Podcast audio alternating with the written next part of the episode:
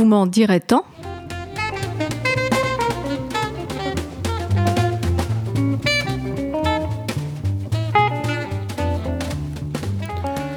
Sur le parking de ma grande surface préférée, dans l'abri où sont rangés les caddies, je suis tombé sur une pancarte proclamant Nos caddies sont élevés en liberté.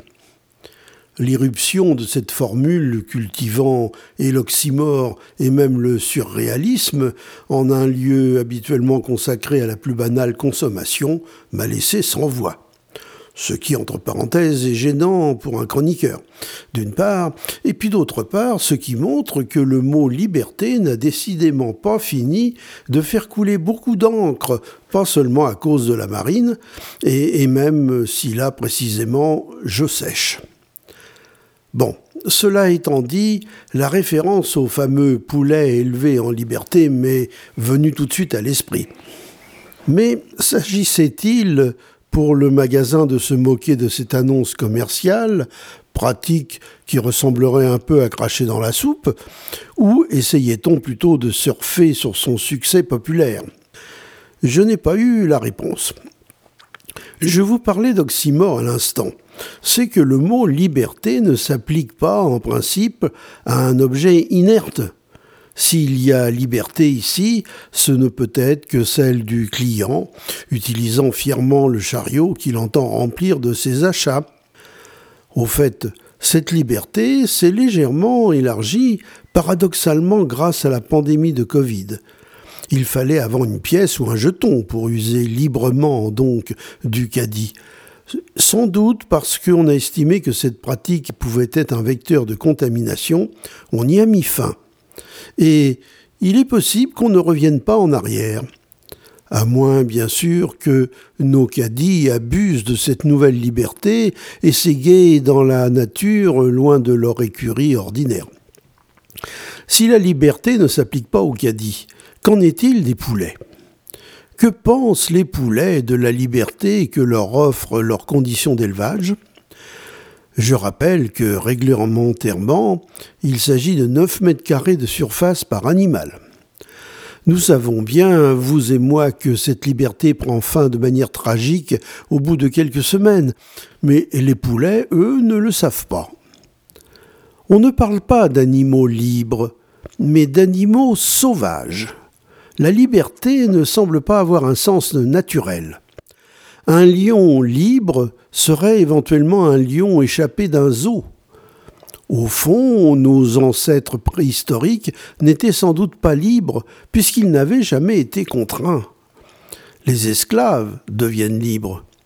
La Déclaration des droits de l'homme et du citoyen, très important, dit que les hommes naissent libres parce qu'avant sa proclamation, eh bien, ce n'était pas toujours le cas, et d'ailleurs cela s'applique plus justement aux citoyens éléments des sociétés qu'aux hommes en tant qu'espèces. La liberté, comme le rire, paraît-il, serait le propre de l'homme. En tout cas, elle n'a pas de sens en dehors de lui, et il semble que, quoi qu'il lui arrive, elle est à l'origine de sa pensée. Un prisonnier, jouit de la liberté de penser qu'il en est privé. Vous n'aurez pas ma liberté de penser, braillait je ne sais plus qui. Reste dans cette formule des caddies élevés en liberté un couple qui pose question, élevé et liberté. On élève toutes sortes de choses, un nombre au carré, des fruits, des animaux et même des enfants. Élever signifie placer plus haut, faire prendre de la hauteur. Élever des poulets, je comprends. On les fait croître jusqu'à leur taille adulte. Après, ils ne feraient que vieillir, ce qui n'est pas du tout rentable. Élever des pommes, je comprends déjà moins bien. On ne fait qu'attendre qu'elles atteignent un niveau de maturité convenable. Fort heureusement, elles ne s'élèvent pas dans l'arbre, ce qui compliquerait leur récolte. Et alors, élever des enfants. D'une certaine manière, c'est comme pour les poulets. On les nourrit, on les protège, et ce jusqu'à ce qu'ils atteignent leur taille adulte, après quoi ils sont priés de nous ficher la paix et de se débrouiller tout seuls, ce qui fait toute la différence avec les poulets. Tant que l'âge adulte n'est pas atteint, les enfants ne sont guère plus en liberté que n'importe quelle volaille. Un niveau trop grand de liberté serait pour eux un danger. Songez que dans les 9 mètres carrés alloués à un poulet élevé en liberté, il ne faut surtout pas qu'il y ait un renard, libre lui aussi. Mais la grande différence entre enfant et poulet est que le poulet ne sait pas ce qu'est la liberté, tandis que l'enfant est censé l'apprendre peu à peu. Là, on ne parle plus d'élevage, mais d'éducation. Donc, éduquer en liberté, éduquer à la liberté, puis plus tard pouvoir se libérer de son éducation tout en restant capable d'éduquer la génération suivante. Tout cela est un peu vertigineux. On vole de paradoxes en abîme. Mais pourtant, il faut bien en passer par là si la civilisation veut se pérenniser. Si, mais alors par hasard, hein, le goût de la liberté est génétiquement présent chez l'homme. Il doit apprendre à limiter sa tendance à la liberté pour vivre en société. Très vite, il constate que la liberté des autres lui est insupportable, et il doit faire un gros effort d'empathie pour comprendre qu'il doit en être de même pour les autres vis-à-vis -vis de la sienne. L'éducation brime la liberté, c'est son devoir. Mais en même temps, la liberté peut faire peur, et il y a de quoi. La liberté est synonyme de danger. La naissance, déjà, est une formidable exposition au danger, et la possibilité très relative de mouvement qu'elle permet doit être, j'imagine, immédiatement accompagnée de terribles angoisses. Il paraît que certains ne s'en remettent jamais vraiment. L'évolution d'un enfant est plus ou moins une libéralisation progressive qui doit être sans doute encadrée, mais au moins encouragée. La liberté, ça s'apprend et ce n'est pas si simple. On dit que ça se conquiert. Oui, mais ça c'est au début.